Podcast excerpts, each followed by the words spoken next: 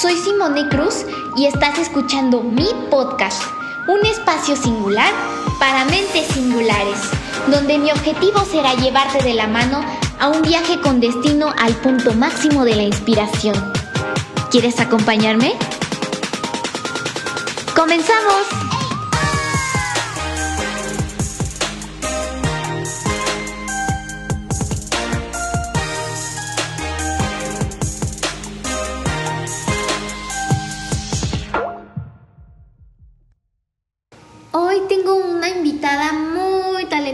Mi podcast. Ella es Azul Aime. Azul es una cantante de origen tapatío que nos ha deleitado con su talento a lo largo de su trayectoria. Ella ha sido participante de La Voz México Generación 2020 y hoy nos va a platicar su historia. Porque hay veces que creemos que la vida apunta hacia un camino, pero puede haber distintos giros inesperados que nos llevan a otro totalmente diferente. Quédate y escucha la historia de Azul Aime. Comenzamos. Hola Azul, ¿cómo estás? ¿Cómo te encuentras el día de hoy? Hola Simone, muy bien, muchas gracias, gracias por la invitación, muy feliz de estar aquí en el centro contigo y también aquí en tu espacio el podcast. Ay, qué bueno, yo estoy súper feliz porque has aceptado la invitación. Yo sé que esta entrevista va a ser súper enriquecedora. Y, ay, bueno, los que ya han escuchado el podcast muchas veces de seguro ya están hartos de tanto que lo menciono, pero a mí me encanta esta pregunta. Pregúntame. Azul, para ti, ¿cuál es el sentido de la vida? Wow, y yo no estaba preparada para esto, pero empezamos muy profundos. Para mí, ¿cuál es el sentido de la vida? Creo que como bien lo hemos dicho y bien se mencionan en otras sorpresas que estamos preparando, las personas tienen un, una dimensión, una noción de todo de diferentes maneras, ¿no?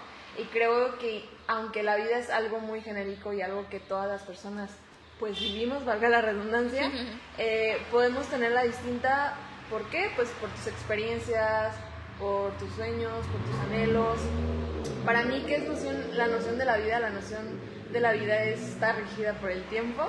Es, es una noción que yo, a Zulaime, la interpreto como una oportunidad para seguir tus sueños, para hacer lo que te gusta y para disfrutar el aquí y el ahora, ¿no? Y no solamente disfrutarlo, sino cuidar todo lo que lleva eh, consigo la vida, que puede ser tu entorno, puede ser tus relaciones, tu persona y demás.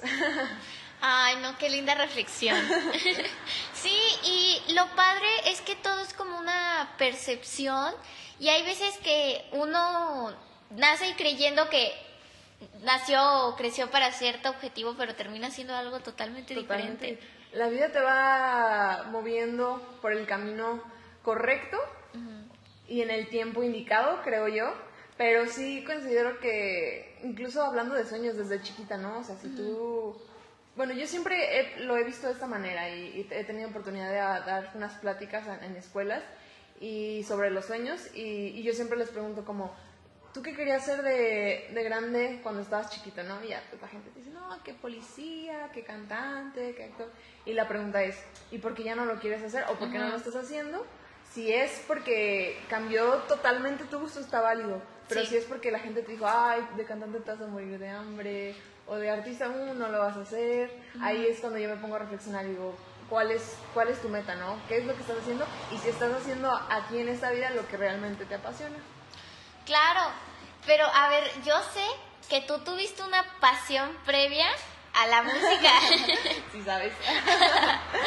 Entonces, Cuéntanos, o sea, tú tienes una familia de artistas. Por suerte, naciste en la familia indicada que te apoyó en el tema del arte. Sí, claro.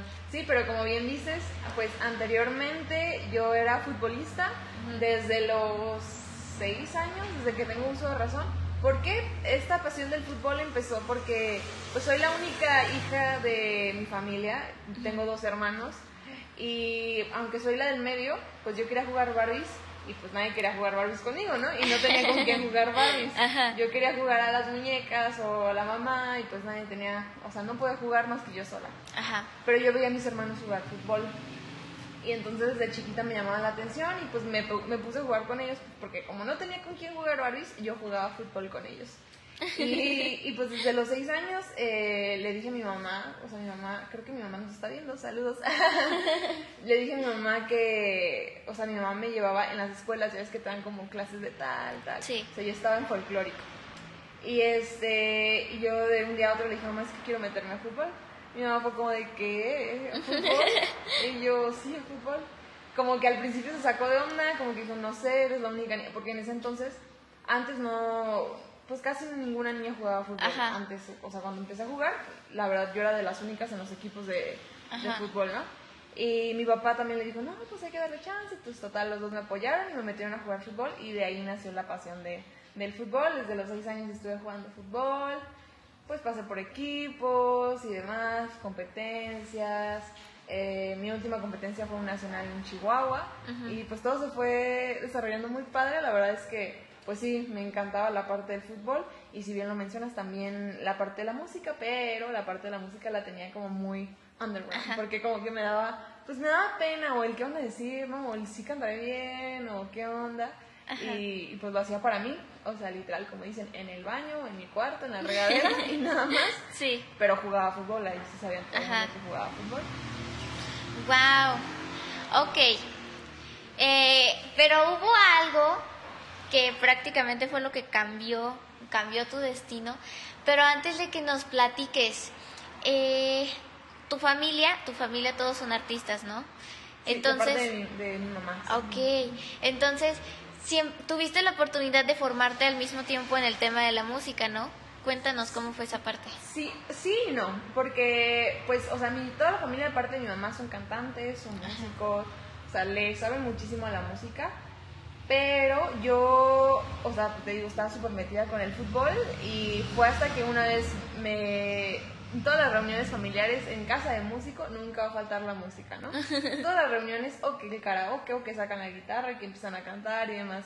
Entonces, una de las reuniones, todavía yo jugaba fútbol, mi mamá me dice, anímate a cantar, y como que, porque mi mamá ya me había escuchado, Ajá. y como que me animo y empiezo a cantar y mis tíos dicen, ah, caray, Azul canta, ¿no? Ujú. Y a mí pues con pena y no, pero de a partir de ahí empecé pues como a, a formarme en cuanto a la música, pero nunca he tomado clases, todo ha sido como autodidacta, ahora sí que Wow. en YouTube me ha ayudado a todo. Sí, es que ya en las redes sociales y en YouTube está todo lo que queramos. Sí. Y pues en YouTube me, me puse a, a formarme, a, a aprender, a agarrar mi pues mi, mi textura, mi, no mi textura, mi estilo, y así estuve moviendo todo para, para aprender. Y así fue cuando empecé a formarme. Pero fue gracias a, a un karaoke familiar que dije, ok, creo que sí me gusta. ¡Wow! Ok, eh, pero a ti como que me habías contado que te daba así como que penita de todas formas, así, ay no, cantar como que no. Sí, no, incluso mi familia, si mi mamá está aquí no me va a dejar mentir. O sea, íbamos a, a la playa Ajá. y en los típicos lugares de la playa que hay como karaokes, ¿no? En, en Ajá. la- en las instalaciones del hotel y demás. Y mi familia me decía, te doy 200 pesos y concursas para, porque eran como el concurso por una noche gratis en la playa, ¿no? Entonces Sí. mi familia, ah, anda azul, concurso, te doy 200, te doy 500. Y yo, no, no puedo, me daba pena, me daba pena, me daba, no pena, sino miedo. Era Ajá. miedo, era el miedo de decir, no, no me va a salir, no, no quiero. Y me enojaba con ellos y les decía, pues tú canta, yo por aquí quiero, canta tú si quieres. Pero así fue y ahora pues ahora dice mi mamá, ahora ya no te no te sentamos, ya ahora ya no te necesito pagar, ya no te cantar. Y así, así fue cuando pues cuando como me empecé a impulsar por- con la música, pero mi mamá, mis papás fueron los que más pues mayormente me, me impulsaron porque, o sea, porque dejé de jugar fútbol, pues tuve un accidente automovilístico hace Hoy te miento la- los años, mi mamá siempre me dice, siempre cambias los años, pero no me acuerdo, siempre se, le- se me olvidan los años. Ajá. Hace aproximadamente unos ocho años tuve un accidente automovilístico muy fuerte Ajá. y este, pues tuve muchas lesiones, pero la más grande fue una fractura de cráneo y des- a raíz de esa fractura de cráneo, si bien me paré un año de jugar deportes de contacto, pues porque tenía que recuperar, bueno, de, de cualquier actividad física, porque pues estaba Claro. en recuperación.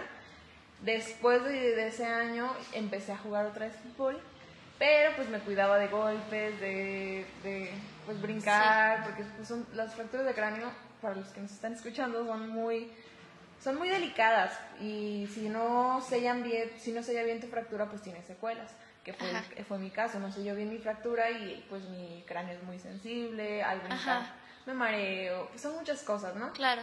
Y yo seguí jugando fútbol malamente, pero me cuidaba mucho y jugué muchos años más, o sea, fácil unos seis años después de mi accidente, sin ningún, o sea, suerte la verdad, porque sin ningún golpe en la cabeza y algo que me complicara. Y fue hasta el nacional que te digo que fue en Chihuahua, fue mi último nacional. Eh, me golpearon la cabeza y me dieron un balonazo el mismo día y al día siguiente me volvieron, volvieron a golpear la cabeza. O sea, todo se me juntó y se me inflamó el cerebro, ya estaba muy delicada estuve en urgencias, estuve más, de, más del mes con dolores así insoportables, dolores que la verdad no se los deseo a nadie, eran dolores, nunca había sentido un dolor así de fuerte. Eh, los doctores no sabían por dónde darle, cómo desinflamar mi cabeza, fui con mil doctores, un montón de doctores, y hasta que uno pues como que le dio en el clavo y me, empezó a tratar, se me empezó a desinflamar el, el cráneo y cuando afortunadamente estuve mejor, me dijeron, ¿sabes qué, Azul? Ya, cancelado los deportes de contacto. O sea, ya no puedes hacer deportes de contacto, es otro golpe y quién sabe, ¿no? O sea, si esta, esta ocasión ya saliste adelante, pues no lo dejas al azar para otra ocasión, ¿no? Y, este, y fue así que la verdad, pues sí, yo ya me hacía en, en, el fútbol, ya tenía propuestas, apenas iba empezando la Liga MX femenil, entonces yo estaba ah. emocionadísima de que iba a tener una oportunidad, ya estaba haciendo visorías en el Atlas, ya había pues una aceptación en, en estos equipos y pues me tocó llamarles y decirles, ¿saben qué? Dijo mi mamá que siempre no, que ya no puedo hacer deportes de contacto y pues muchas gracias. Y pues no, esto me dio un bajón enorme de presión, o sea, sí estaba muy, muy triste porque pues ya era algo que desde los seis años practicaba y que desde entonces pues como afortunadamente me tocó practicar desde muy chiquita con, con un nivel más grande porque ya eran puros niños, entonces pues como que sí iba agarrando pues callito, ¿no? Y yo era algo que ya lo veía como un sueño, así quiero hacer esto en mi vida. Y sí, me, y me sigue encantando el fútbol, la verdad. No, pues yo triste iba a seguir a a mi, o sea, ya, ya, no, ya no podía jugar, pero tanto era mi deseo de estar metida en el fútbol que iba a los entrenamientos de mis amigas, tan siquiera verlas y demás. Hasta que mi mamá me dijo, porque aquí fue ya la, el cambio, mi mamá me dijo, ¿por qué no abres tu canal de YouTube? Si te gusta cantar y te encanta, ¿por qué no lo abres? Y yo, no, ¿cómo crees? Si nadie me va a seguir, no les va a gustar. Los miedos de siempre, ¿no? Sí. Y este, y, y pues que me animé a abrir el canal Subí mi primer cover y era tanto mi nervio, tanto mi miedo que me desconecté de redes sociales como un día entero de que no quería saber que, si la gente lo veía, si no lo veía, si le daba like, si no le daba like, si lo comentaba, qué opinaba. Yo no quería saber nada.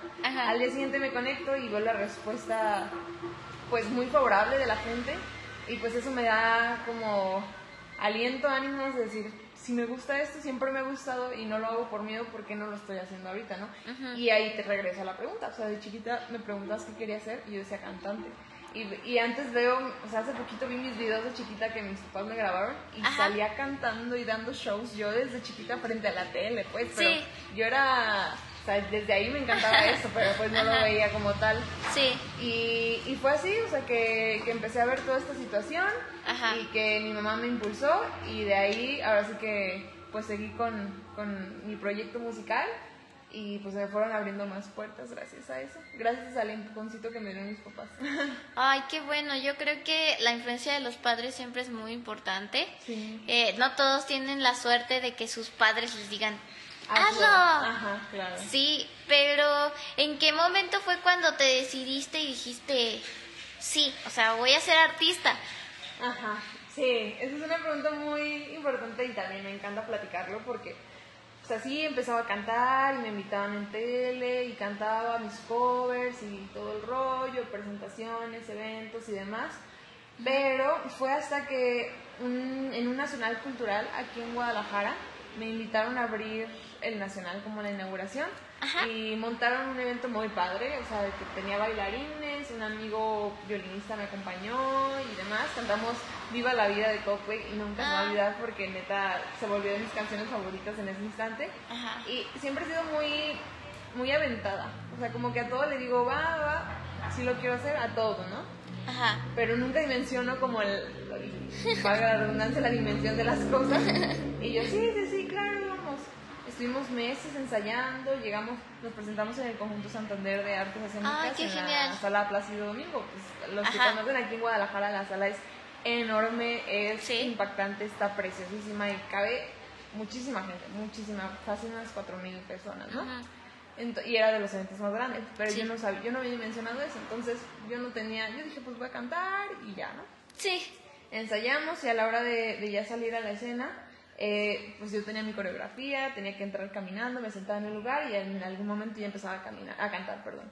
Pues yo llegué, entré, me senté y cuando me senté volteé a ver al público hacia enfrente y estaba llenísimo, estaba llenísimo la sala y dije, y o sea, como que todo esto pasó en mi mente en segundos. Sí. ¿Qué estoy haciendo aquí azul? Así, esa fue mi primera pregunta. Ajá. ¿Por qué dijiste que sí? Eso también fue mi segunda pregunta. Y yo, bueno, o sea, neta, no voy a poder hacerlo. Yo decía, no voy a poder hacerlo azul. Neta, yo decía, es que, ¿qué hago? O sea, me temblaba todo, era, era demasiada gente. Sí. Y lo que hice fue voltear a ver a mi lado derecho y al fondo se veía el productor, que es pues que ya tengo una amistad grande con él, que me estuvo acompañando en todo el proceso y me alentó, o sea, me hizo con las manos, tú puedes, Azul, venga, venga. Y yo pues tengo que poder, ya estoy aquí, no me voy a echar atrás, ¿no? Sí. Y ya empecé a cantar, me paré, empecé a cantar y cuando di las primeras este, notas, las primeras palabras, la gente gritó demasiado así. Y dije, wow, sí, sí quiero esto. O sea, neta, no te imaginas. Las personas que son cantantes, incluso artistas en cualquier género, hay una adrenalina increíble exponer sus piezas, Sí. eh, estar en público, pero es una adrenalina que no se puede explicar estar en el escenario frente a tantas personas y que te Sí. griten, que te coreen, que te aplaudan, que reconozcan o que te apoyen en tu sueño, ¿no? Y el escuchar ese grito de las personas, de no sé, cuatro mil personas que habían, me llenó mi corazoncito, me dio para arriba y dije, wow, quiero sentir esto toda mi vida. Me acuerdo perfectamente que cantaba y que estaba disfrutando y yo decía, ¿quién sabe dónde van a estar mis papás? Pero mis papás me están viendo ahorita, ¿no? Sí. O sea, no sé, porque estaban, o sea, después supe que estaban lejísimos, no los podía ver. Entonces decía eso, no sé dónde están mis papás, pero me están viendo y ojalá lo estén Sí. disfrutando como conmigo, ¿no? Ajá. Y salí de- del evento, o sea, fue como, un- o sea, fueron tantas emociones que salí del evento a abrazar a mis papás y me acuerdo que lo primero que les dije es, sí, esto quiero en mi vida. Dije, sí, ya estoy como decidida y esto es lo que quiero. Y ahí, a partir de ese momento dije, quiero, lo, quiero esto y no solo quiero cantar covers, quiero ser mi proyecto, quiero empezar a cantar, y quiero hacer música, quiero dejar algo, ¿no? En las personas. Sí. Y ahí fue cuando, cuando empezó toda la magia aquí en Guadalajara. Wow. Y supongo que de ahí partiste a otro paso que fue pues llegar a la voz. Sí, te digo, mis papás siempre me han, han sido unos, o sea, mis papás creen mucho en mí y la verdad estoy muy agradecida con ellos y yo llorando, ¿no? Ojalá algún día les pueda regresar todo lo que me dan y todo lo que me creen y demás. Pero este, yo ya había hecho audición a la voz hace tres años. Sí.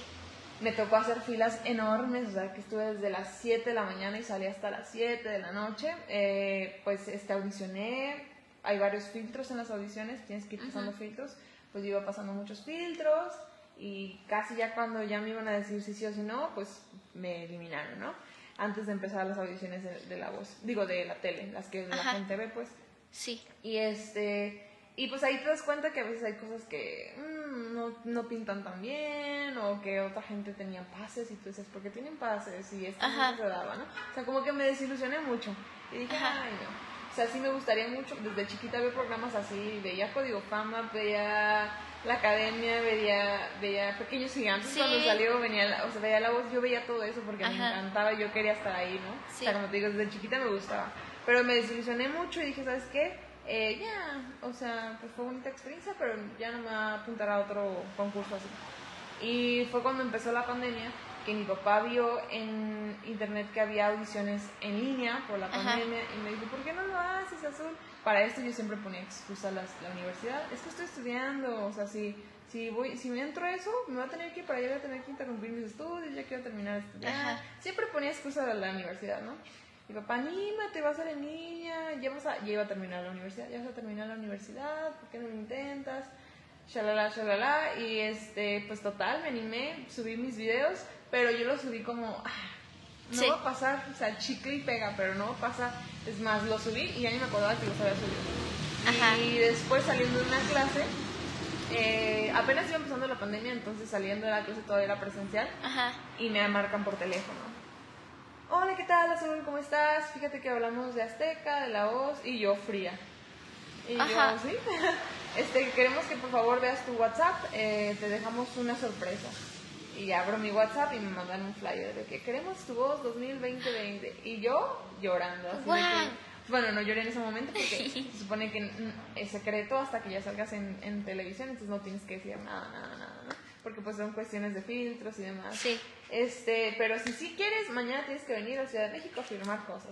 Y yo, ¿qué? ¿Qué está pasando? O sea, tenía escuela, me tengo que ir al vuelo mañana. Y yo, sí, sí, sí, les dije que sí. hablé con mis papás. Sí. Y yo, ¿qué creen? ¿Qué da? No, pues todos emocionadísimos, contentos, llorando de la felicidad. Pues ni modo, nos vamos mañana. Hablé con mis maestros y se me dieron la oportunidad y nos fuimos a, Ciudad de México. Y pues ahí empezó la aventura. La verdad es que fue una experiencia muy, muy loca, muy llena de, de emociones, también muy de sentimientos de muchísimos contactos de personas increíbles que conoces también en, en, el programa y de muchas tablas para mi, para mi carrera también. Y pues estuvimos en la voz, la verdad no, o sea, siempre he sido una persona que se anima a hacer todo, pero como que no, no espera de más, ¿no? O sea, como que se pues a ver qué va pasando. No creía que iba a pasar y que pasé el filtro y que los knockouts wow, o sea, yo estaba viviendo algo muy loco que decía, ¿cómo puede ser posible esto? O sea, sí está haciendo realidad, o sea, sí, les gusta, ¿no? Y pues la gente empieza a conectar contigo y demás, y yo pues disfruté muchísimo toda mi etapa dentro de la voz, y ya saliendo de la voz fue cuando dije, ya, es tiempo, voy a empezar a sacar mi música, y ahí fue cuando pues, empecé como Azul y Media con mi proyecto. Wow, y bueno, eso te sirvió muchísimo porque incluso yo por un tiempo veía la voz también y tengo amigas que son muy fans de la, de la voz y casi siempre la veíamos en YouTube. De hecho, creo que llegué a ver algunos. Eh, de hecho, incluso escuché alguna como controversia porque dicen, no, porque eligió a Nodal y Sí. Y algo pasó así conmigo. Pero sí veía que muchos tenían como azul, azul, azul. Entonces yo creo que ahí generaste una comunidad súper grande. Estuvo muy loco Incluso en mi última etapa en la voz, la gente se peleaba en redes sociales de que por qué no me eligieron a mí. O sea, neta, a mi coach, a Nodal, o sea, le, llovieron mensajes así de que, o sea, lo sé porque mis seguidores me mandaban de que ya le mandé mensaje a Nodal y yo, ay, no, yo no, no quiero incitar el odio, pero ya me, o sea, neta, mensajes fuertes de que, o sea, hubo demasiada controversia en eso, la gente quería que me quedara y ahí la verdad se sintió muy bonito, porque a, pesar de que terminó mi etapa en la voz, eh, salí muy feliz de, de, que la gente creía en mí y de que la gente me estaba apoyando y que me decían, ya saliste, pero vamos a estar aquí para tu proyecto porque nos encanta y fue como pues muy agradecida con toda la gente que me apoya, con toda la gente que me sigue y con toda la gente que se ha quedado después de, del programa también. Qué bueno. Y, o sea, es, es como un reto reto tras, otro reto, o sea, uno siempre ve a un artista, principalmente un cantante, dice, no, pues a lo mejor sus papás tenían todo el dinero del mundo y le pusieron su estudio de grabación, ¿no? Yo qué sé, o sea, cualquier cosa, ¿no? Pero es que en realidad no es así, es estar trabajando. Justo ayer vi un reel en Instagram que lo iba a compartir, se me pasó, pero lo guardé, que habla totalmente de, de eso, o sea, que la gente piensa que la vida del artista es pues nada más cante ya y eh, la gente lo admira y ya. Pero no, o sea, la, la, vida del artista es, tiene una etapa de, de, consolidar su proyecto y su identidad. ¿Quién va a ser Azulaime, no? ¿Cómo va a ser? ¿Qué colores va a usar? ¿Qué, qué esto? ¿Qué lo otro? Toda su identidad. Tiene otra etapa de, que, o sea, pero todo esto no solamente es una etapa y se acaba, ¿no? Sino todo esto es toda tu carrera artística. Tienes tu etapa creativa, o sea, tienes que pensar qué voy a escribir. Tienes tu etapa para escribir, voy a escribir ahora tienes que componer pues este toda tu canción, ¿no? Y ahora tienes que ir a producir, haces toda la producción. tienes que estar asistiendo al estudio porque pues la producción de una canción no es un día y ya, o sea, la producción de una canción dura meses, o sea, sí dura más de, un tiempo en estar lista la canción y una mes, un mes más en que salga en plataformas, porque así son las plataformas de Spotify, te lo piden un mes antes, ¿no? Sí. Entonces tú tienes que estar trabajando como para el futuro. Ajá. ¿Qué más? Tienes que tienes que ser tú, o sea, como artistas independientes o personas que también van empezando, obviamente, si te hablo de un Bad Bunny, pues ya tiene mil equipo atrás, ¿no? O sea, algún día vamos a llegar a ser Bad Bunny, pero ahorita todavía no somos. y este, pero tú eres tu propio equipo de marketing, tú eres tu propio equipo de publicidad, tú eres tu diseñadora también, tú eres tu propia productora, tú dices que este, este video va a ser así, tú haces el guion, tú encuentras, tú buscas las locaciones, tú gestionas todo el video, todas las sesiones. Aparte de eso, tú eres tu creador de contenido en redes sociales, o sea, tienes que estar pendiente de crear y crear y crear contenido tienes que estar pendiente de tu comunidad, de tu fandom, también estar este, platicando con ellos, qué onda. Tienes que acordar fechas de en vivo, próximas colaboraciones, que las entrevistas, que los foros de prensa. Afortunadamente tengo mi manager, pero pues, o sea, solamente en mi equipo estoy con mi manager, ¿sabes? Y mi manager, pues sí me aligera muchas cosas, pero es muchísimo trabajo. O sea, la gente piensa que la vida del artista es ya, canta y ya, ¿no? Sí. Pero es muchísimo trabajo y justo este reel decía eso, o sea, que el artista, que a lo mejor la gente no ve todo el trabajo que hay detrás y que probablemente también deberíamos, este, pues promover más la cultura de consumir lo, lo emergente, lo independiente, lo local y no siempre lo que ya está, o sea, lo que ya logró algo, ¿no? O sea, lo más comercial, pues como lo estamos viendo ahorita, porque pues ellos ya están ahí pero sí apoyar al talento nuevo y, y, ver esta, esta forma de, crear la comunidad, ¿no? Porque sí es muy cansado y en el reel lo decía, o sea, la gente no ve todo esto que hay detrás, pero el artista es un todólogo, es su propio equipo en todos los sentidos. Sí. Y llega un momento en que te puedes cansar, o sea, te puedes cansar creativamente porque dices, tengo que hacer el video, ay, pero ya tengo que empezar a escribir la siguiente canción ya, porque ya acabo de hacer la otra para no perder el tiempo. Entonces todo el rato vas pensando, pensando, pensando y no descansas. Es una carrera increíble, la verdad me encanta. Sí es cansada, la verdad sí es cansada, pero a mí me encanta todo lo que hago y, este, y me gusta todo lo que estamos construyendo y, y todos los resultados que estamos dando también. Sí, la verdad es que todo lo que nos has contado está súper, súper inspirador. Y yo creo que los que nos están viendo acá en el en vivo y también los que nos van a escuchar por el podcast, eh, no me van a dejar mentir porque es verdad. Y es la prueba, o sea, de verdad, eh, yo creo que todo lo que deseas se puede hacer realidad. Si eres constante y si de verdad, de verdad lo haces con tu corazón, lo puedes lograr.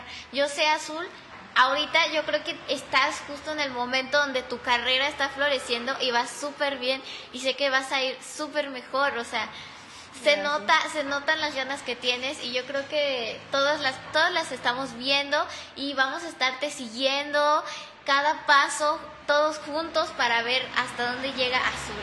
Así es, muchas gracias, Simone. Neta, qué bonitas palabras. Y sí, o sea, como tú dices, todas las personas podemos hacerlo. Todas las personas eh, estamos aquí por algo. Y si no estamos haciendo lo que nos apasiona y lo que más nos gusta, entonces, ¿qué estamos haciendo, no? Entonces, creo que es una invitación a eso, a que todas las personas hagamos lo que nos gusta, que creamos en nosotros y que, o sea, las cosas no florecen porque te gusta algo, porque me gusta cantar, ya voy a ser cantante. No, o sea, necesitamos disciplina, necesitas luchar y también tener fe y, y soy muy, yo soy muy creyente también de la ley de atracción. Sí. Neta, piénsalo, vas a ver que se va a dar, eres grande, créetela y nunca hay límites para soñar, ni la edad, ni nada. O sea, ese es un estereotipo que la sociedad nos ha puesto, que entre más grande, ¿ya para qué haces esto? No, no, no, no, no. O sea, o sea, es como si le digo, ay, ya tienes 50 años, ¿para qué vives? O sea, no, no, no. O sea, la neta estamos aquí por algo, disfrútalo y que tu sueño sea disfrutar el proceso, no la meta al final. O sea, mi sueño es ser cantante y estoy disfrutando el proceso. Mi metas son muy grandes, pero mis sueños es disfrutar el proceso y entonces yo siento que eso es, o sea, que sueño tiene que ser igual a un disfrute del proceso y no a una frustración, entonces creo que también es una invitación a, a toda la gente. bueno, pues aquí en el podcast terminamos, muchísimas gracias Azul. Gracias a ti Simone. y que queden al pendiente, perdón, antes de que terminemos, porque vamos a hacer cosas muy padres Simone sí, y yo. así es. Así que solo les vamos a dejar eso, después van a ir viendo qué onda. sí. Gracias por quedarte hasta el final de este capítulo. Recuerda darnos 5 estrellas, compartir con tus amigos para llegar a cada vez más y más personas y descargar los capítulos. Eso sería súper genial. Nos vemos hasta el próximo capítulo. Hasta luego. Esto fue Simone Cruz el Podcast, un espacio singular para mentes singulares.